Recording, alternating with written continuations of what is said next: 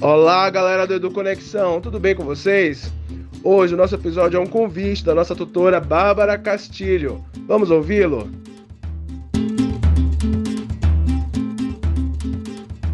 Olá, tudo bem por aí? Eu sou a Bárbara, eu faço monitoria dos cursos e a gente já deve ter se falado em algum momento. Se isso não aconteceu ainda, essa é a hora.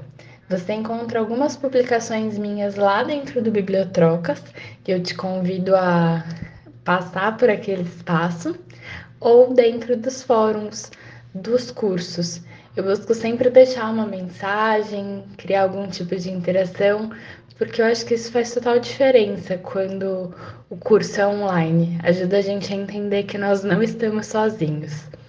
É, se você tiver alguma sugestão de como melhorar ainda mais essa interação, de como fazer algumas diferenças para os nossos próximos projetos, a gente super aceita, pode me mandar por mensagem. E eu queria deixar essa, essa mensagem de que é muito importante tê-los por aqui e convidá-los mais uma vez a participar lá dos nossos fóruns, do nosso Bibliotrocas. Até mais, tchau, tchau!